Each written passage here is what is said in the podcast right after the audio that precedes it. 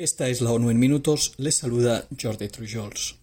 El secretario general de las Naciones Unidas anunció este martes el lanzamiento de un llamado humanitario por 397 millones de dólares para la población de Siria afectada por el terremoto del pasado 6 de febrero.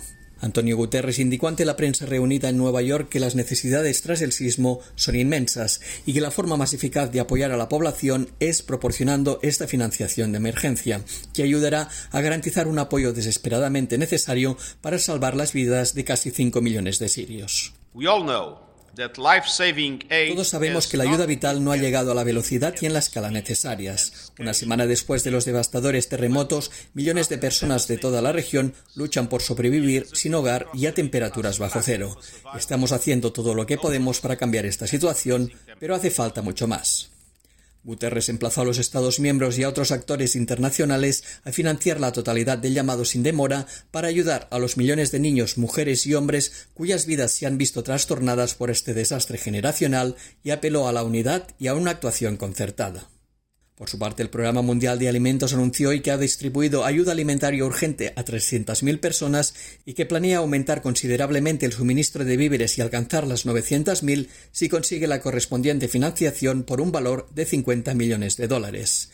En menos de 24 horas tras el sismo, el programa ya estaba ayudando a las personas afectadas de ambos países con raciones de alimentos listos para su consumo. En Turquía, el programa sigue entregando alimentos en comedores de beneficencia de ocho provincias sudorientales y está preparando la distribución de más de 3,3 millones de raciones para 118.500 personas en las próximas dos semanas. En Siria, el PMA asistió directamente a 90.000 personas proporcionándoles comidas calientes de emergencia y raciones listas para el consumo, mientras que otras 80.000 recibirán los alimentos que el programa distribuirá a sus socios sobre el terreno.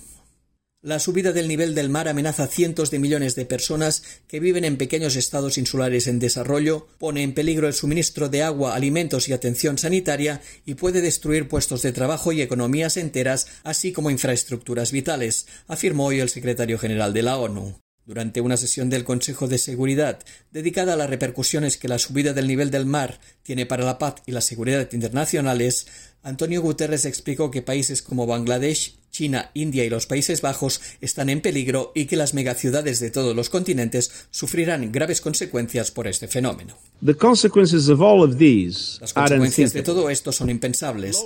Las comunidades situadas a baja altitud y países enteros podrían desaparecer para siempre. Asistiríamos a un éxodo masivo de poblaciones enteras de proporciones bíblicas y veríamos una competencia cada vez mayor por el agua dulce, la tierra y otros recursos.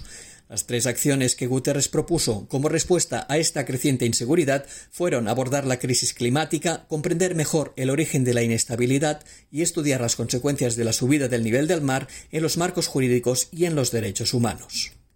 La Organización de las Naciones Unidas para la Alimentación y la Agricultura nombró este lunes a dos áreas agrícolas y agroforestales de Ecuador como sistemas importantes del patrimonio agrícola. Uno de los lugares elegidos se encuentra en las montañas de los Andes y otro en la región amazónica de Ecuador.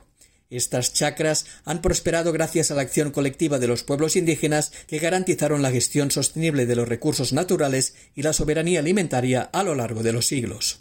La directora adjunta de la organización, María Elena Semedo, explicó que la designación de estos sitios en Ecuador impulsa el empoderamiento de las mujeres, ya que el 80% de las chacras las administran mujeres indígenas, que utilizan valiosos conocimientos tradicionales en la conservación dinámica, el uso sostenible y el funcionamiento diario de estos sitios. En América Latina y el Caribe ya existían cinco sistemas en cuatro países. Uno en Brasil, situado en Minas Gerais, otro en Chile, ubicado en Chiloé, dos en México, uno en Ciudad de México y el otro en la península de Yucatán, y uno en Perú, localizado en los Andes. Y hasta aquí las noticias más destacadas de las Naciones Unidas.